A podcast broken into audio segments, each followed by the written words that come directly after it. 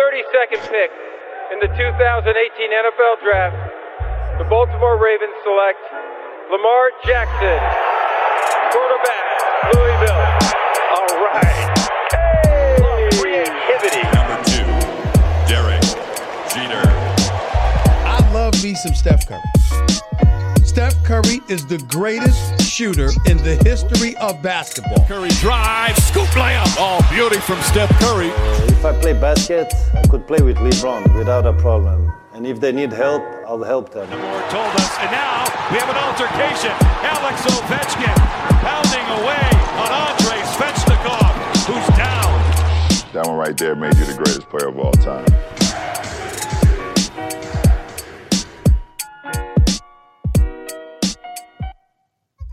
Bonjour à toutes, bonjour à tous, la MLS is back sur les ondes de Hype. Welcome dans votre rendez-vous hebdomadaire dédié à l'actualité et à la culture du soccer. Au programme de ce 14e numéro, et alors que la MLS est encore en pause et reprendra samedi prochain, une interview exceptionnelle avec l'attaquant franco-américain des Portland Timbers, Jérémy Ebobis. Salut Jérémy. Salut les gars, ça va? Ouais, ça va très bien, merci beaucoup d'être parmi nous. Euh, ce sera l'occasion de faire un point sur ton parcours, le début de saison des Timbers, et euh, plus d'un an après le meurtre de George Floyd sur l'impact du mouvement euh, Black Lives Matter et son impact notamment sur la MLS. Euh, mais avant d'entrer dans le vif du sujet, laissez-moi vous présenter notre Dream Team Hype, un peu resserré cette semaine puisque nous ne serons que trois. Euh, le fondateur de la référence de l'actu MLS, Culture Soccer, Antoine Latran.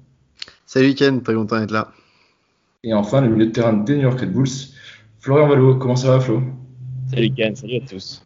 Donc là, toi aussi, en pause un petit peu avant de reprendre euh, avec New York euh, le week-end pro Ouais, le week-end pro dans deux semaines. J'espère que je serai revenu de blessure et puis on verra, on verra ce que ça donne. Mais j'ai hâte de partir. ok, très bien. Maintenant que les présentations sont faites, euh, let's go avec l'interview de Jérémy et Bobis.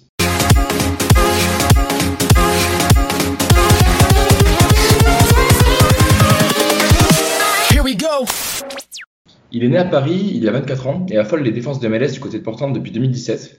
Euh, Jérémy Bobis a également honoré une sélection avec l'équipe nationale américaine et fait partie des créateurs de la première Black Player Coalition de la MLS, euh, une organisation unique dans le sport US. C'est donc pour sa carrière de footballeur, mais également, et les deux sont liés, pour son engagement social très fort que nous souhaitons recevoir Jérémy. Euh, alors merci d'être avec nous. Et pour commencer, est-ce que tu peux te présenter un petit peu à nos auditeurs qui ne connaîtraient pas trop ton parcours? Ouais, comme vous avez dit, je suis né à Paris et puis j'ai immédiatement déménagé quand j'avais deux ans. Mais j'ai vécu dans la région Washington DC et dans les banlieues là-bas. Et puis ouais, je jouais au foot dans, des petits clubs. Tu vois, il n'y avait pas encore le système académie qui est aussi grand que c'est maintenant. Donc DC United n'avait pas encore leur centre de formation, c'était pas encore une machine qui, tournait les joueurs et qui euh, évoluait les joueurs de académie à pro. Donc je jouais dans les petits clubs et puis j'ai suivi le chemin de l'université. Je suis allé à Duke en Caroline du Nord, j'ai joué dans le ACC et puis j'ai été drafté en 2017. Donc ça fait cinq ans maintenant que je suis à Portland. Euh, j'ai joué un peu avec la réserve. Maintenant je suis avec l'équipe pro bien sûr. Ça fait trois ans à peu près que je suis dans l'équipe A et euh, pendant ce temps j'ai aussi joué avec la sélection U20 des États-Unis, U23 et j'ai eu une titularisation en sélection A. Donc j'ai 24 ans, mais je me sens comme si je commence à devenir de plus en plus expérimenté et j'espère, euh, j'espère que c'est juste le début, franchement, de ma carrière. Ouais, même si avec que deux ans, tu as, gardé un rapport avec la France et Paris euh, particulier? Ouais, je veux dire, j'ai, grandi dans, dans une maison francophone. Je veux dire, mes parents sont du Cameroun, de Madagascar, donc c'était toujours le français dans, dans ma maison jusqu'à peut-être 10 ans. Et après, euh, j'ai, j'ai beaucoup de familles en France aussi. Tout- toutes mes tantes et mes oncles sont en France, à part s'ils sont au Cameroun et à Mada. Donc, c'est important de maintenir un peu le rapport. Et je passais beaucoup les étés à Paris, les visiter, voir les cousins. Ça fait un temps que je suis pas revenu, mais c'est compliqué le, monde en ce moment avec euh, la pandémie. Et, puis aussi, juste le foot, ça prend, ça prend beaucoup de temps et les, congés, les vacances sont longs, mais il y a tellement de choses à faire pendant ce temps-là. Donc, ça serait bien de, y retourner et, et voir un peu la famille. Ouais, bien sûr. En plus, avec Clarisse Mabiala, tu as aussi un, un, un vrai Parisien. Enfin, lui, il est en banlieue de Paris, il me semble, mais c'est Ouais, fort il y a- PSG, euh, Il y a Laris et puis il y a aussi Bill Tulama qui a joué à Marseille. tout à fait. Euh, ça, ouais. On a, on a un petit coin francophone. Il y avait Dielna aussi avant, donc c'est pas mal là. C'est pas mal à Portland. On a beaucoup de culture. Bah, justement, pour parler de Portland, tu as été drafté en 2017 par les Timbers. Euh, c'est une super ville de soccer. Enfin, moi, j'ai eu la chance d'y aller en plus, euh, avec le Providence Park et tout, qui est un stade assez chaud, toujours plein. Euh, comment tu, tu, juges justement le, foot à Portland? Franchement, c'est incroyable.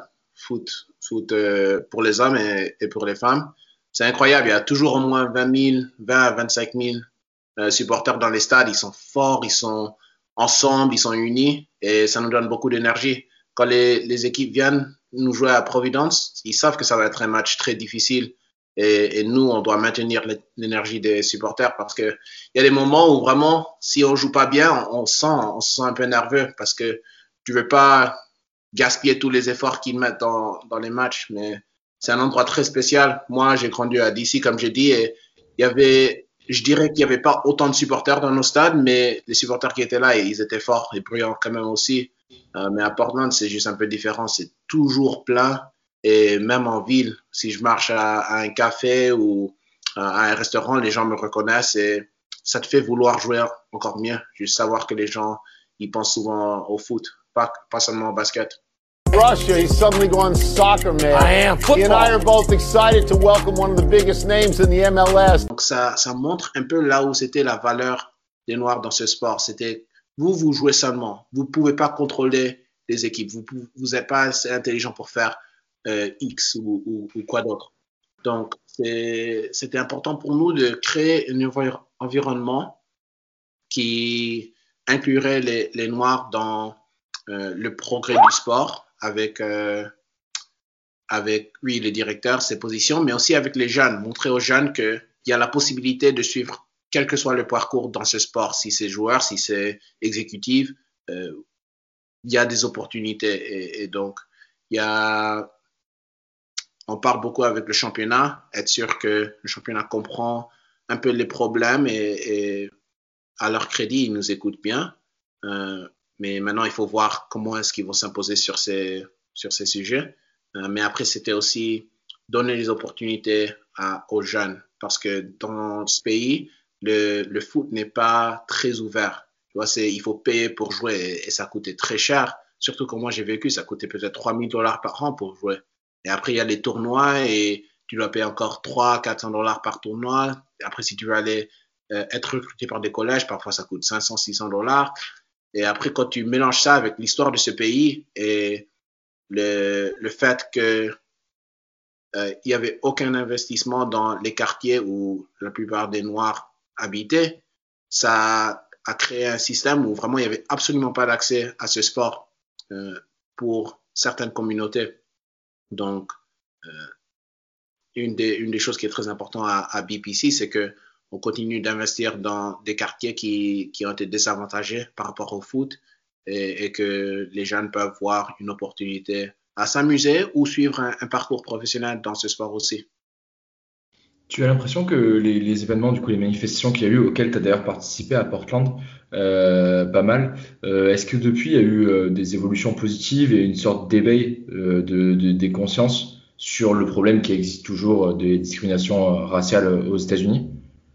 Ouais, je suis sûr qu'il y avait une, une, éveil. C'est une chose d'aller en manifestation et vraiment de, lutter de cette manière, mais après, c'est c'est aux gens au pouvoir de, changer euh, les lois, les, euh, les, les, systèmes vraiment pour inclure les, qui que ce soit qui veulent inclure. Parce que tu peux être dans les rues, crier, faire tout ça, faire le bazar, mais tant que ça change pas de, des gens en pouvoir, eh ben, tu vas rarement voir vraiment du changement euh, racial dans, dans, les opportunités. Donc, je pense qu'il y a certains endroits euh, hors du foot où les choses, les choses commencent à changer, mais aussi ce que tu vois, c'est que quand il y a un mouvement si fort pour euh, mettre à jour les, les problèmes raciaux, euh, il y a aussi un autre mouvement de l'autre côté qui dit oh, vous abusez, vous, vous inventez des choses, ce que vous dites n'est pas droit, vous êtes raciste vous-même. Ils veulent pas avoir cette conversation. Donc, après, ça, ça fait qu'il y a deux groupes très séparés qui trafiquent dans leur monde à eux-mêmes. Et après, les gens se sentent plus en plus confortables dans leur propre monde. Et après, tu vois les débats politiques à la télé. Maintenant, il y a quelque chose qui s'appelle euh, Critical Race Theory dans les États-Unis. Je te promets qu'il y a deux ans, personne ne savait ce que c'était. Même il y a trois mois, personne. Parce que c'est quelque chose de très spécifique que seulement quelques universités apprennent à leurs étudiants. Et c'est, j'ai du mal à expliquer en français, mais c'est, à peu près le fait que la race dans ce pays a beaucoup influencé la manière de discriminer contre les Noirs et que maintenant il y a des, il y a des effets qui sont directement liés au fait que euh, on a pris des décisions comme ce pays par rapport à la race. Donc, que, tout est lié de 1600 à, aujourd'hui. Et je promets que personne ne savait comment ça a influencé euh, le système scolaire parce que c'était vraiment une, une, partie très unique euh, des étudiants qui suivaient ce parcours-là. Mais maintenant, il y a ce coin qui a décidé, oh, on va parler de critical race theory tous les jours et on va dire que c'est quelque chose d'autre, que c'est, on, on, apprend, on apprend aux jeunes de détester les États-Unis. Et on peut pas faire ça. Donc maintenant, on va arrêter critical race theory, alors que ça n'existait vraiment rarement. Donc ce que, ce que j'essaie d'expliquer, c'est que euh, il y a un coin qui essaie de trouver euh, une idée et inventer la définition de cette idée. Et après dire à, tout le monde, oh, c'est ça ce qui se passe, il faut arrêter, il faut arrêter ces noirs, il faut arrêter les gens qui supportent les noirs parce que euh, ce qu'ils vont faire, c'est qu'ils vont détruire les États-Unis. Et donc, oui, il y avait un éveil de, conscience, mais il y avait aussi un, retour, vraiment un, grand retour à, des moments très, très mal pour ce pays. Ouais, bien sûr, c'est sûr que ouais, c'est pas facile de faire évoluer les consciences euh, pour tout le monde. Euh, on sait qu'en NBA, euh, il y a LeBron James et que en tout cas la ligue soutient vachement les, les, mouvements qu'il y a eu. Euh, vous, bah, Flo et Jérémy, euh, la MLS, comment elle réagit par rapport à ça et comment réagissent aussi les clubs et les fans? On sait que Antoine, tu disais, tu l'as dit quelques fois. En général, la plupart des clubs de MLS, c'est souvent un public plutôt très démocrate. Enfin, c'est souvent des gens assez politisés. Bah, comment vous vivez ça vous au quotidien en MLS Ouais, je dirais à, Portland, ils, supportent. Un NBA, NBA pour moi, c'est ils, sont au top. Je veux c'est eux qui qui montrent qu'ils sont prêts à, se mettre euh, à la lutte contre les discriminations. Mais après la MLS, ils, ont appris aussi cette dernière année et, ils essayent aussi. Je pense que ça dépend par rapport à vie, de ville à ville. Euh, si on voit Reggie Cannon, il a eu des gros problèmes à Dallas pendant l'été quand il s'est agenouillé pour, euh, pendant l'hymne national. Et, quand je dis c'était vraiment des gros problèmes. À Portland, il n'y a, pas ce type de problème, mais ça dépend d'où tu es, d'où tu vas euh, et, qu'est-ce que le club veut faire parce que parfois, il faut se rappeler que les clubs, c'est encore un business. Donc, si leurs supporters ne veulent pas voir ce type de, de, de manifestation, parfois le club se sent forcé à écouter. Mais après, il y a les joueurs qui se disent, mais pourquoi tu ne nous écoutes pas? Parce que c'est nous qui, c'est nous les produits aussi. Donc, il y, a, il y a un peu de tension parfois, mais je dirais qu'en général, la MLS, vraiment, ils, ils essayent de se mettre sur le, le côté correct de cette histoire. Antoine? Tu parlais des joueurs et d'autres coalitions. Est-ce qu'il y a aussi un, enfin, il y a un manque de diversité aussi sur les bancs de touche en MLS euh, surtout pour les coachs américains de, tête comme ça, il y a que Robin Fraser à, Colorado euh, dans mes souvenirs. Est-ce que c'est quelque chose euh, qui font partie des discussions avec la ligue aussi, de promouvoir un peu plus de diversité aussi au niveau des, entraîneurs? Ouais, absolument. C'est une grosse conversation. On a beaucoup, on a des opinions différentes à, pourquoi est-ce qu'il n'y a pas de diversité sur les bandes touches.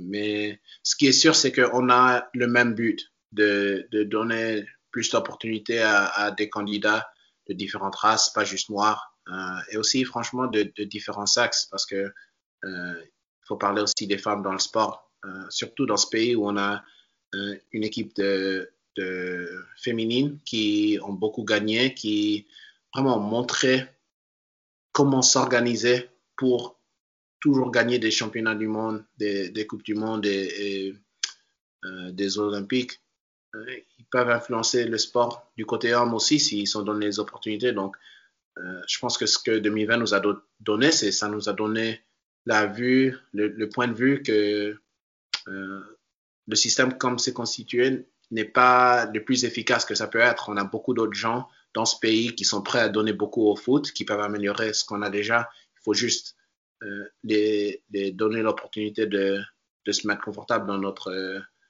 dans notre système. Toi, Flo, je sais que c'est quelque chose que tu fais pas mal. Je t'avais vu à l'époque pour SoFoot euh, euh, il, y a, un an. Euh, Qu'est-ce que tu penses de ces initiatives et est-ce que tu vois que les, les choses un petit peu euh, évoluent en MLS et à New York? Bah nous, personnellement, on a, un groupe assez diversifié. L'année dernière, on avait un groupe assez diversifié aussi et on avait un, joueur qui s'appelle Kendall McIntosh que, Jérémy connaît certainement parce qu'il a joué à Portland et c'est une, personne qui était très investie dans, dans le Black Player for Change et et donc, il, il, c'est l'un de, de, de, des joueurs qui a pris l'initiative de, voilà, de se dire, bah, écoutez, les gars, il faudrait qu'on s'assoie, qu'on, puisse s'asseoir autour d'une table et de discuter, et de, de, partager nos opinions, d'avoir une discussion entre hommes et de, voir qu'est-ce qu'on peut faire, nous, en tant que joueurs, et qu'est-ce qu'on peut proposer à l'organisation pour voilà, montrer qu'on est vraiment derrière ce mouvement et que c'est important de, d'essayer de, de limiter ces inégalités. Et, euh, et, donc, du coup, voilà, on a vu que le, le club a, a, a fait, euh, a, a, prépa enfin, a préparé, a créé quelques projets en créant des, des, des je crois, c'est des, euh, des mini terrains de foot sur Newark, il me semble. Je, dis, je dis pas de bêtises, Jérémy, je crois que tu dois savoir, mais ils sont, ils sont investis et je pense que voilà, ça, c'est parti des joueurs en, en, ayant ces discussions avec les coachs que nous on avait à l'époque, on avait un, un staff diversifié, on avait Chris Armus qui est portoricain, on avait CJ Brown qui est african-américain aussi. Et, euh, et, on avait un, autre coach, Bob, euh, on avait euh, Brad Carnell qui est euh, sud, sud-africain, donc lui a vraiment connu l'apartheid et il avait encore des souvenirs. Il nous a fait partager certains, souvenirs, certains moments dif difficiles qu'il a dû, qu'il a pu vivre en Afrique du Sud. Et voilà, c'était assez émouvant. Ça nous a, beaucoup touché. Et à partir de là, on on s'est dit qu'on voulait euh, ben, essayer de, faire bouger les choses au sein de notre organisation. On a commencé à, à, choisir des, euh, associations euh, qu'on allait supporter, qu'on allait, qu'on allait essayer de supporter si elles étaient d'accord. Et, et donc voilà, j'espère que ça va continuer parce qu'on J'espère que ça va pas que s'arrêter là parce que voilà, c'était juste un mouvement. J'espère que ça va continuer sur le long terme.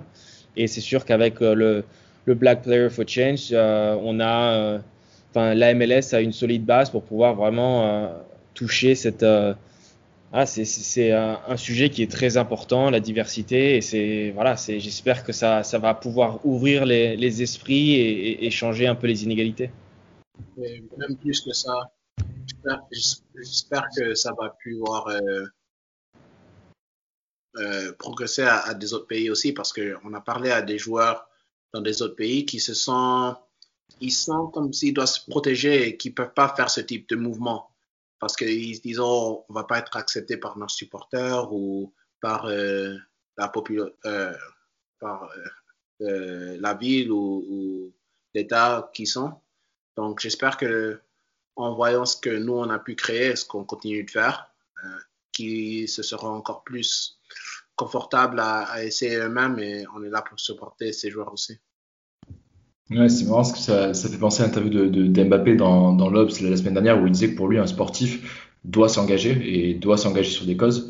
Et justement, c'est vrai que c'est quelque chose en France qui n'est pas forcément tout le temps le cas. Euh, je sais il y a beaucoup de sportifs qui, qui l'ont fait et continuent à le faire.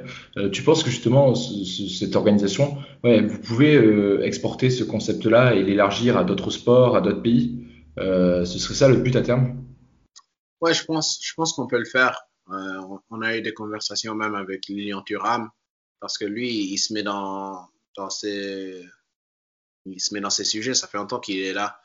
Euh, donc, on, a pu parler avec lui et on continue les discussions parce que c'est nous, comme des Américains, aux États-Unis, on peut pas créer quelque chose quelque part d'autre où, où on comprend pas exactement ce qui se passe parce que tous les pays ont tous des problèmes à peu près similaires par rapport au thème mais comment ça se manifeste, c'est largement différent.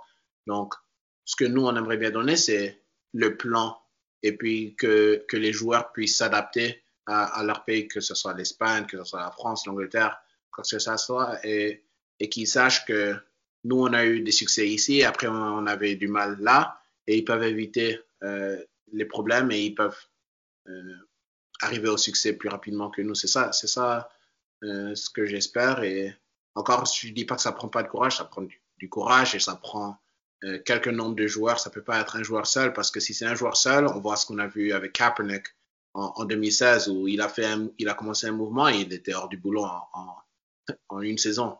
Et ça fait cinq ans qu'il n'a pas de boulot avec la NFL. Mais c'est lui qui a vraiment qui a recommencé ce mouvement euh, euh, par rapport à, à ce qu'il a fait. Donc, on ne veut pas qu'un joueur seul se mette dans cette situation euh, en Europe. Mais s'ils peuvent trouver 15, 20, 25, ils ont un, grand pouvoir avec leur micro.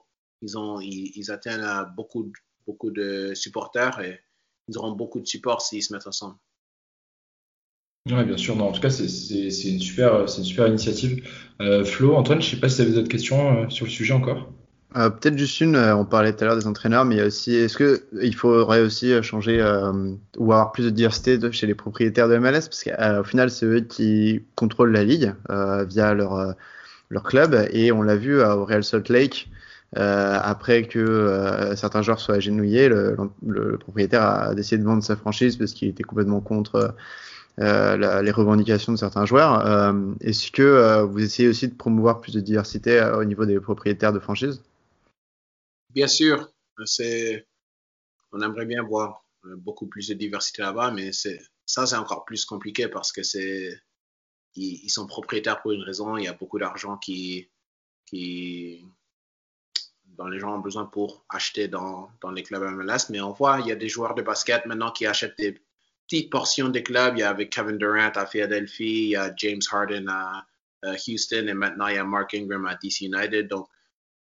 je sais pas ce que c'est leur plan sur le long terme. Je sais pas si c'est acheter un tout petit peu maintenant et après essayer d'acheter de plus en plus ou, quoi que ce soit. Mais ce que je sais, c'est que ces gens ont accès maintenant aux propriétaires tout le temps. Ils sont dans les chambres où, les décisions sont faites. Donc, c'est aussi des, joueurs de basket qui ont euh, qui ont suivi des, des, chemins pas très faciles là où ils ont vécu, dans, dans le cas de Kevin Durant surtout, et, j'imagine James Harden peut-être.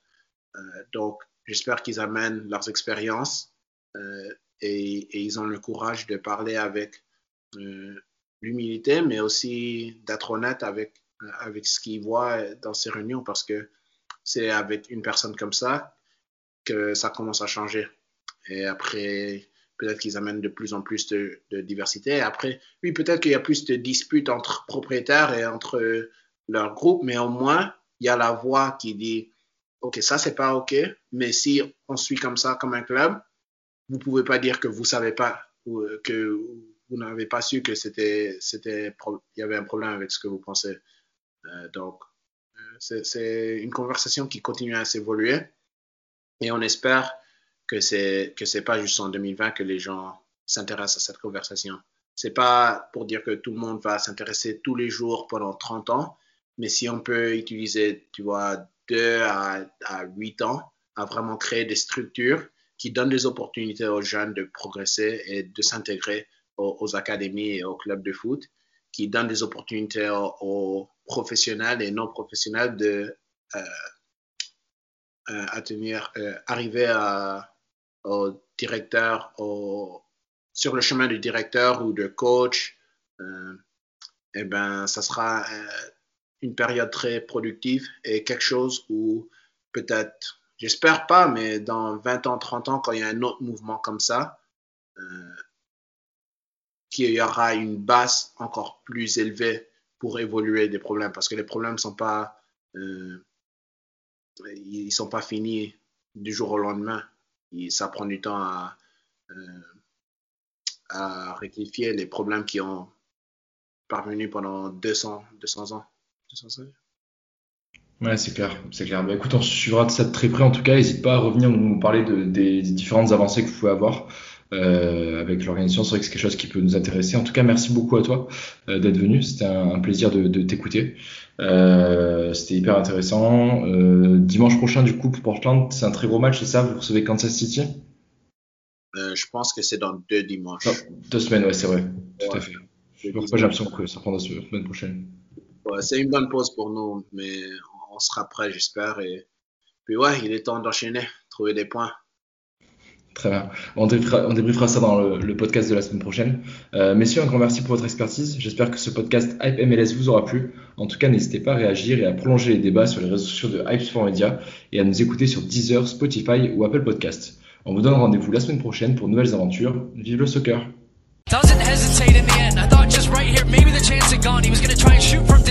that extra touch, sets up Guzan.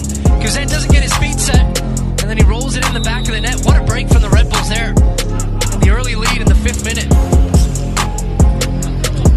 Right.